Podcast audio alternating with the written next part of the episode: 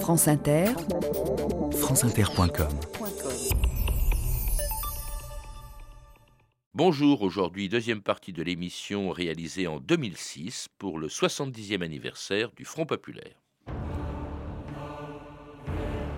Devant la porte de l'usine, le travailleur soudain s'arrête, le beau temps l'a tiré par la veste. Dis donc, camarade Soleil, tu ne trouves pas que c'est plutôt con de donner une journée pareille au patron Jacques Prévert?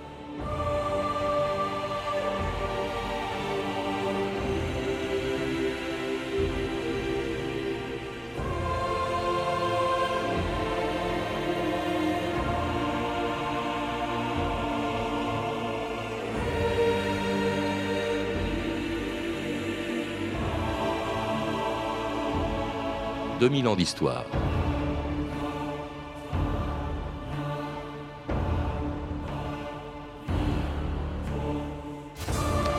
Des ouvriers qui dansent pendant un mois dans leurs usines occupées et des avancées sociales comme la France n'en a jamais connues en si peu de temps, les 40 heures, les congés payés, les conventions collectives. Tout cela date de cet été de 1936 pendant lequel tout était devenu possible. Mais très vite, les premières épreuves provoquées par la guerre d'Espagne, les bruits des bottes hitlériennes et les difficultés économiques sont venus gâcher la fête qu'avait entraîné l'arrivée au pouvoir du gouvernement de Front Populaire il y a exactement 70 ans. Léon Blum, le 6 juin 1936. Le gouvernement de Front Populaire est constitué, appelé hier à 6 heures du soir par Monsieur le Président de la République. Je lui ai remis séance tenante, la liste de mes collaborateurs. Le gouvernement se présentera dès demain devant les chambres. Son programme est le programme du Front populaire. La semaine de 40 heures, les contrats collectifs, les congés payés, c'est-à-dire les principales réformes réclamées par le monde ouvrier. Il fera tout son devoir. Il ne manquera à aucun des engagements qu'il a pris. Mais sa force réside avant tout dans la conscience qu'a mise en lui le peuple de France. Et il en réclame aujourd'hui le témoignage aux millions d'électeurs qui l'ont porté au pouvoir.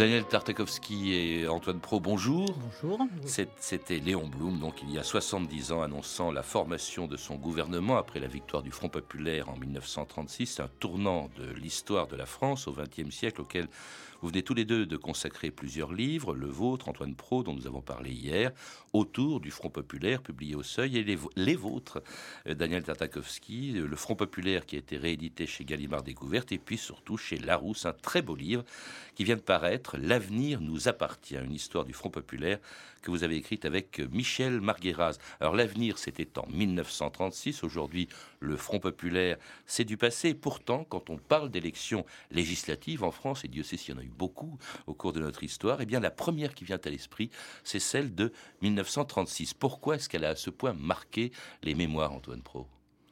Oh, parce qu'elle a ouvert comme perspective, parce qui a suivi. Euh, au soir des élections, on ne sait pas encore que ce sont des élections tout à fait capitales. Nous avons l'avantage de venir après l'événement et nous voyons de quoi tout l'événement était gros. Les contemporains qui ont vécu l'élection, euh, à mon avis, ne l'ont pas vécu comme un moment absolument capital. Daniel Tatakovsky de surcroît, il y a des mémoires du Front populaire et beaucoup d'acteurs ont tendance à se souvenir du Front populaire comme étant un grand moment de grève et de grève victorieuse, en occultant quelquefois que ces conquêtes ont été le fait de l'articulation tout à fait inédite entre une élection et un mouvement de grève. Alors c'était aussi pour la première fois la gauche tout entière rassemblée, communistes, socialistes, radicaux.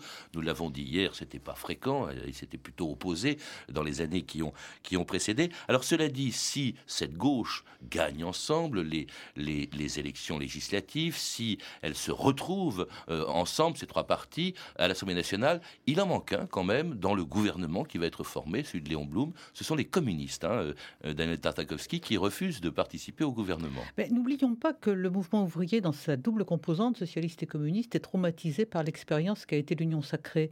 Et qu'au sortir de la guerre, il y a de la part des communistes comme des socialistes le sentiment que plus jamais ça. C'est-à-dire plus jamais ça la guerre, mais plus jamais, plus jamais une participation à un gouvernement que les socialistes comme les communistes dans les années 20 considèrent comme bourgeois. Alors bien sûr, 1936, euh, Antoine Pro disait il y a un instant, les contemporains ne connaissent pas la fin de l'histoire. Euh, à la veille du Front populaire, nul n'attendait la victoire des socialistes. Les socialistes sont pris au dépourvu comme le sont les communistes. Les communistes doivent non, les socialistes pardon doivent non seulement pour la première fois participer à un gouvernement mais le diriger. et quant aux communistes, ils en restent à la position qui a été une position théorique des deux composantes du mouvement ouvrier soutien sans participation. Alors ce gouvernement ne comportera que des ministres socialistes et radicaux sous l'autorité de Léon Blum. Mais alors, autre innovation importante aussi, Daniel Tartakovsky, c'est la présence pour la première fois dans un gouvernement français de femmes, de trois femmes même. Oui, alors une contradiction, puisque dans son programme novateur, à bien des égards, le Front populaire ne retient pas l'extension du euh, suffrage universel aux femmes, alors que cette mesure avait déjà été adoptée par la Chambre et était constamment mise en échec euh, au Sénat, et alors même qu'il n'a pas retenu ce principe en craignant que le vote des femmes, qui bien évidemment n'aurait pas eu lieu en 36 en tout état de cause soit un facteur d'affaiblissement des formations antifascistes, euh, Léon Blum, effectivement, innove en confiant à euh, trois femmes des sous-secrétariats d'État. Mais sans aller jusqu'à proposer qu'elle vote. Oui, Antoine Pro il, innove aussi en prenant des jeunes dont on n'a jamais entendu parler, des, gens comme Jean Zay, euh, il est ministre, il a 32 ans. Euh, Bonnet à l'agriculture, c'est aussi un jeune. Léo Lagrange, c'est un jeune. Le père des Donc euh, il y, a des il y a des notables de la politique comme Cellier à la santé. Euh. Alors ce gouvernement n'est pas mis en place avant le début du mois de juin, c'est-à-dire un mois pratiquement après le deuxième tour des élections législatives. Et quand il se met en place, c'est dans une France paralysée depuis quelques jours par une grève qui allait durer un mois et toucher tous les secteurs d'activité. Dans le Nord, la plupart des usines sont occupées par les ouvriers. Comme leurs camarades parisiens, ils organisent leur vie en attendant la solution du conflit. Nous lutterons jusqu'au bout pour la défense de nos revendications dans le calme et la dignité. Le voulez-vous, camarades Oui Pour les revendications, hip Monsieur le chef, ma voix s'élève pour vous annoncer sans façon que nous allons nous mettre en grève. Ce que nous voulons, nous l'aurons. Eh bien, mes chers amis, vous aurez tout ce que vous désirez. C'est pas assez. Comment? Alors, voulez-vous être augmenté de 1000 francs? Vous acceptez? C'est pas assez. Mais l'argent, on s'en fiche, nom d'une pipe. Chef, mais c'est une question de principe. Alors, voulez-vous un an de repos et le droit de parler argot? C'est beaucoup trop. Être menés à la baguette, chef, cela ne nous convient pas. Ah. Occupons toutes les banquettes, nous allons coucher sur le tas. Bon, eh bien, mes chers amis, vous aurez tout ce que vous désirez. C'est quand ici vous dormirez, vos femmes pourront vous veiller. C'est pas assez. Oh, nos femmes, quelle erreur est la vôtre Nous préférerions celle des autres. Voyons. Enfin, voulez-vous Ninon de l'Enclos ou la Vénus de Milo? C'est beaucoup trop. Réventura et ses collégiens, c'était la grève de l'orchestre, une chanson de novembre 1936 qui illustre assez bien l'atmosphère très particulière de, ces grèves d'Anel Tartakovsky. Je crois que c'est Simone Veil, la philosophe, qui disait une grève de la joie.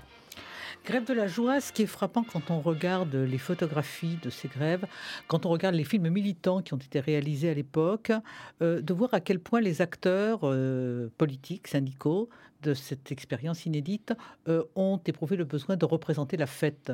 Il y a un film qui s'appelle Grève d'occupation qui est tourné à la demande de l'Union des syndicats de la région parisienne.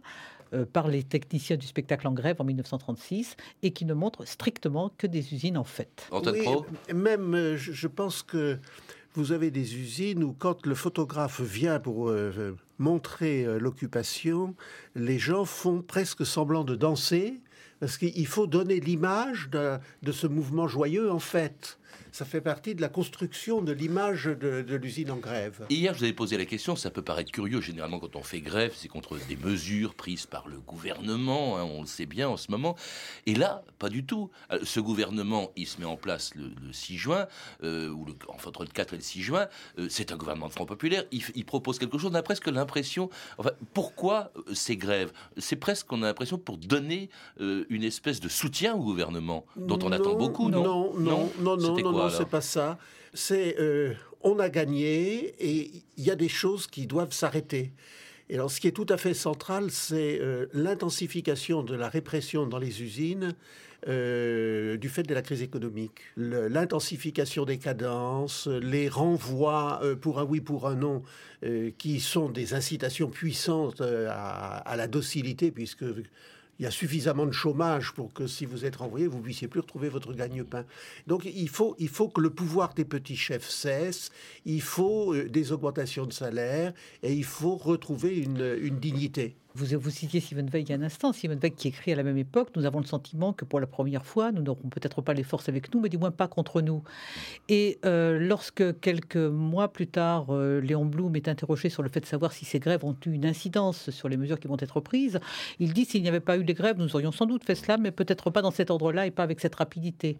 En tout cas, ce sont des grèves exceptionnelles par leur durée, euh, par leur ampleur. On n'a jamais vu une telle mobilisation jusqu'en 1968. C'est la première fois qu'on voyait autant de gens faire grève, par leur dureté aussi à certains égards. C'est la première fois, je crois, qu'il y avait grève avec occupation euh, d'usines. Et elles vont petit à petit s'arrêter lentement, progressivement, après la chose la plus importante, évidemment, après l'élection euh, et la mise en place du gouvernement Blum, ce sont les accords Matignon et toutes les mesures qui seront prises, liberté syndicale, hausse des salaires de 7 à 15% semaine de 40 heures, contrats collectifs, les conventions collectives, deux semaines de congés payés, tout cela en très peu de temps. ça aussi, oui, Antoine Pro Là, il ne faut, il faut pas faire un paquet de tout ça. Vous avez d'une part les 40 heures et les congés payés qui sont du domaine de la loi qui ne sont pas du domaine de la négociation entre le patronat et les syndicats. C'est Léon Blum qui dit au patronat j'ai l'intention de faire une, voter des lois établissant les 40 heures et euh, les, congés payés, qui n'étaient pas dans le programme du Front populaire, qui n'étaient dans le programme de la CGT, qui était dans le programme de la CGT, mais qui ne faisait pas partie des revendications du 1er mai, des manifestations du 1er mai 1936, donc, qui est quelque chose tout à fait euh, euh, inédit les congés payés. Et puis il y a ce qui est du domaine de la négociation salariale, qui est euh, notamment les augmentations de salaire, les délégués d'atelier, les conventions collectives étant à cheval sur euh, à la fois la négociation et le, domaine de la loi. Le, programme du Front populaire euh, est un programme pour le pain, l'appel à la liberté, mais bien quand lorsque il est signé en 1935, c'est bien la dimension paix et liberté qui l'emporte, c'est-à-dire la dimension antifasciste, et ça explique qu'on soit quelque peu en retrait sur des mesures qui telles les 40 heures ou telles les congés était explicitement dans le programme de la CGT, mais que ce compromis qu'est le programme ne retient pas. Et, à la faveur du mouvement de grève, on a un retour au premier plan euh, d'exigence qui ne s'était pas affirmé précédemment. En tout cas, en tout cas, c'est de nature évidemment à faire refluer progressivement le, mouvement de grève. Le PC lui-même intervient en demandant aux, grévistes, c'est Torres qui dit il faut savoir terminer une grève. Lorsque satisfaction a été obtenue. Tandis que le 14 juillet, eh bien le 36, le Front populaire célèbre solennellement sa victoire, place de la Bastille, où l'on trouve côte à côte Blum, Pierre Cotte ou les communistes Maurice Thorez et une autre figure célèbre du Parti communiste, Jacques Duclos, qui dit ce jour-là des choses impensables dans la bouche d'un communiste deux ans plus tôt. Quelle joie en ce jour de 14 juillet de voir s'exprimer magnifiquement la véritable réconciliation française dont notre parti communiste proclamait la nécessité voici un an aujourd'hui même. Le drapeau tricolore, symbole glorieux des luttes de nos pères, est désormais réconcilié avec le drapeau rouge qui symbolise à la fois les sacrifices et les espérances du peuple. L'international a désormais retrouvé dans les cortèges populaires sa sœur aînée, la Marseillaise.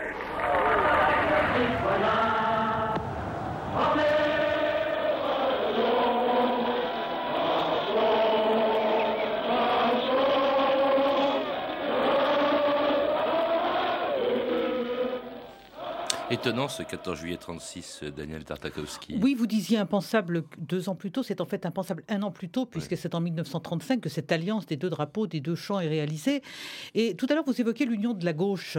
Euh, je pense que effectivement, cette alliance des deux drapeaux des deux, et des deux champs, euh, qui s'est opérée le 14 juillet 1935, euh, c'est un moment où la gauche s'est mise à changer de sens, dès lors qu'à partir de cette rencontre, gauche se définit à la fois dans la relation à la culture républicaine et à la culture de classe. En tout cas, grand moment de cette histoire du Front populaire, et puis aussi l'apparition des premiers nuages. Il y a une campagne très violente de, de, la droite, euh, notamment des journaux de droite, notamment contre Roger Salingro, ministre de l'Intérieur, qui, est, accusé d'avoir trahi pendant la guerre, ce qui va le pousser au suicide, un moment tragique pour Léon Blum.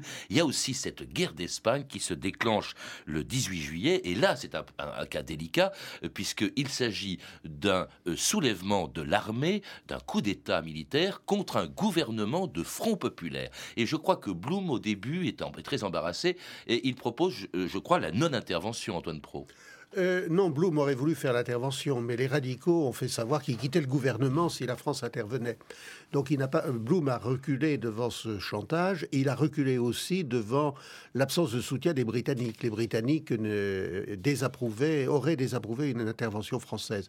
Donc, euh, faute de mieux, euh, on a fait une non-intervention qui a été très mal comprise par les, les partisans du Front populaire en France, mais qui n'a pas été respectée ni par les Italiens ni par les Allemands, mais qui n'a pas été non plus respecté par les Français, car euh, euh, Blum a, malgré tout, il faut le dire, on ne le sait pas assez, il a organisé la contrebande. On a fait passer en Espagne des escadrilles d'avions entières, euh, et de ce point de vue, la, fin du gouvernement Blum en 1937 marque un net changement dans les relations entre, disons, officieuses entre la France et le gouvernement républicain espagnol. En tout cas, la modération ou la discrétion avec laquelle Blum aide le gouvernement républicain espagnol provoque un certain désarroi. On écoute Léon Blum, justement, le 6 septembre 1936, qui tente d'apaiser euh, à Luna Park, euh, qui tente d'apaiser tous ceux euh, qui trouvent que l'intervention française est trop modeste, voire inexistante. Est-ce qu'il y a ici un seul homme qui croit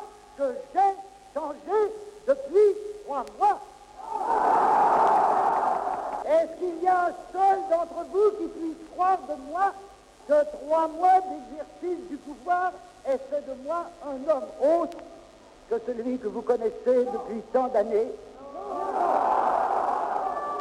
Vous avez entendu l'autre soir, au Vélodrome d'hiver, les délégués du Front populaire espagnol. Je les avais vus le matin même. Croyez-vous que je les ai entendus avec moins d'émotion que vous? Croyez-vous quand je lisais comme vous dans les dépêches le récit de la prise d'Irun et de l'agonie des derniers miliciens, est-ce que vous croyez par hasard que mon cœur était moins déchiré que le vôtre?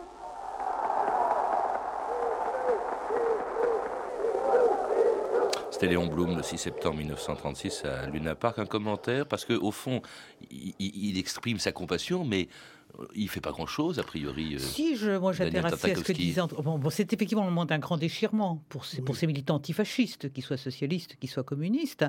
Un déchirement à laquelle les acteurs répondent comme ils peuvent du lieu d'où ils sont. Et c'est vrai qu'aujourd'hui, avec le recul du temps, on peut se dire euh, si on était intervenu, si Blum était intervenu. Si Blum était intervenu, les radicaux quittaient le pouvoir dans la seconde, il n'y avait plus de gouvernement populaire. populaire. Donc c'est évidemment une fausse question. Chacun des acteurs réagit comme il le peut avec les moyens qui sont les siens. S'agissant du gouvernement, cette contrebande déguisé dont parlait Antoine Pro, s'agissant du Parti communiste, s'agissant de la CGT, d'autres militants ouvriers, les brigades internationales, cette solidarité énorme qui se développe dans toutes les organisations pour apporter euh, du lait, et on voudrait bien des armes également pour l'Espagne. Donc la France est mobilisée. Alors nuage aussi euh, les difficultés économiques qui apparaissent assez vite, certaines d'entre elles, Antoine Pro, étant dues aux mesures sociales même du, du euh, Front populaire. Je ne le pense pas. Parce que ça euh, augmente les coûts quand même, les augmentations de salaire, les 40 heures. Non, ce qui, ce qui a surtout augmenté les coûts, c'est que le, le, pouvoir a changé dans les usines.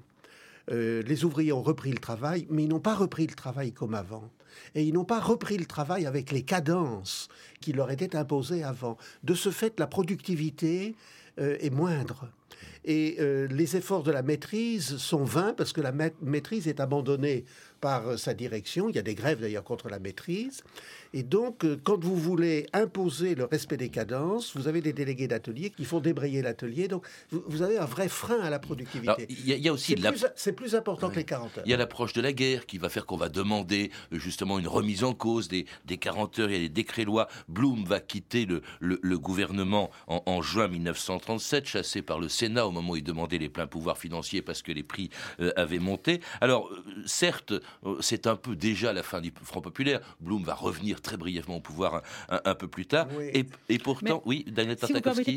contrairement à ce que dira Vichy ultérieurement, un des problèmes, c'est que très rapidement, le gouvernement prend conscience de la nécessité de réarmer face à la menace allemande et que le réarmement euh, de, la France désarme le Front populaire parce que euh, les, des, investissements qui sont euh, désormais consacrés à l'armement ne peuvent plus l'être aux mesures sociales, d'où la pause.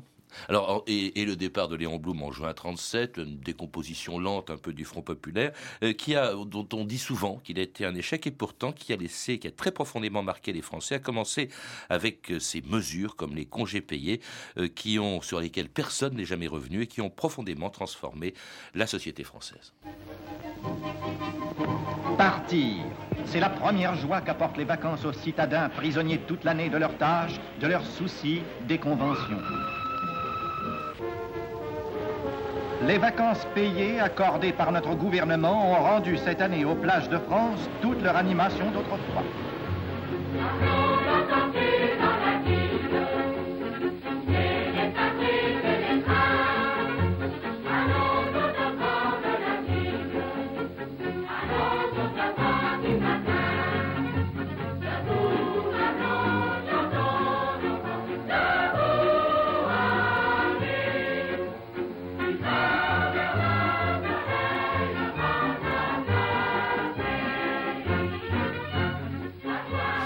Allons au devant de la vie, chanté par la chorale populaire de Paris en juin 1936. C'était, dites-vous, Daniel Tartakovsky, l'hymne du Front populaire, qui était, dites-vous aussi, au-delà d'une révolution politique, une révolution sociale aussi, une révolution culturelle. Oui, mais révolution culturelle au plein sens du terme, et je dirais même une double révolution culturelle, dans la mesure où cet épisode extrêmement bref, finalement, si on s'en tient à la durée de vie du gouvernement, euh, a transformé en profondeur euh, la politique euh, au plan gouvernemental. N'oublions pas que c'est la première fois que l'État s'est institué en État arbitre et qu'il est euh, intervenu avec une telle force dans l'espace social, mais également dans l'espace culturel, donc une extension considérable du champ d'intervention de l'État.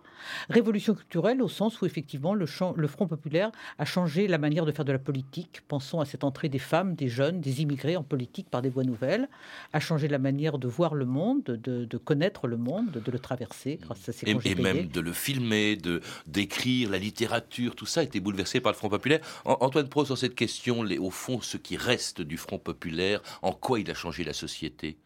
Pour l'essentiel, sans entrer dans, dans, dans les... On en a parlé d'ailleurs euh, dans les détails de toutes les mesures qui ont été prises. Est-ce qu'il a transformé les mentalités, par exemple? Euh, il a transformé les mentalités à gauche, mais euh, dans la balance négative, Daniel Tartakovsky a, donné la colonne de positive. La colonne négative dont le Front populaire n'est pas responsable, c'est quand même une société complètement clivée, une société complètement désunie. Euh, l'union sacrée est impensable à la veille de la Deuxième Guerre mondiale. Hmm.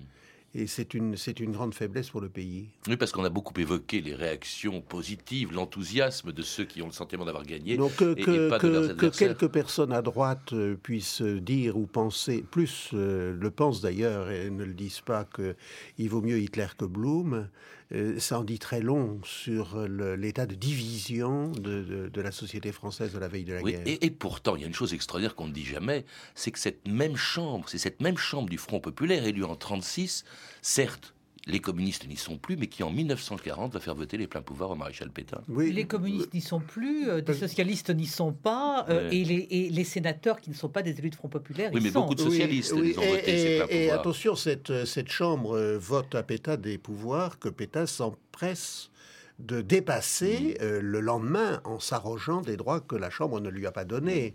Donc dans le vote du 10 juillet, il y a le vote du 10 juillet qui est en effet une abdication du Parlement, mais il y a ce que fait Pétain le 11 juillet qui va au-delà de la délégation de pouvoir qui lui a été consentie et, qui, fait, qui fait que l'État français ne peut pas être considéré comme un État pleinement légitime. Et là, on n'est plus dans le Front populaire, et mais dans une autre histoire. Oui, 1938, bien sûr, déterminé tout ce qui s'est passé dans le Front populaire et recompose. Merci Daniel Tartakovsky et Antoine Pro. Pour en savoir plus, je recommande vos livres d'Antoine Pro Autour du Front populaire, publié au Seuil, et de Daniel Tartakovsky Le Front populaire, la vie est à nous, réédité chez Gallimard dans la collection Découverte. Et vous avez également écrit Daniel Tartakovsky avec Michel Margueraz, L'avenir nous appartient, une histoire du Front populaire, un très beau livre magnifiquement illustré, publié chez Larousse. Vous avez pu entendre deux archives pâtées de 1936, issues du journal de votre année, et disponibles en DVD aux éditions Montparnasse, ainsi que plusieurs archives, dont la voix de Léon Blum, que vous avez entendu hier, issue de différents CD sur le Front Populaire, édités chez Frémaux et Associés. Toutes ces références et celles d'autres documents encore sont disponibles par téléphone au 32 30, 34 centimes la minute ou sur franceinter.com. C'était 2000 ans d'histoire, la technique Armel M, documentation Claire Tesser, Claire Destacan et Mathieu Minossi, une réalisation de Anne Kobilac.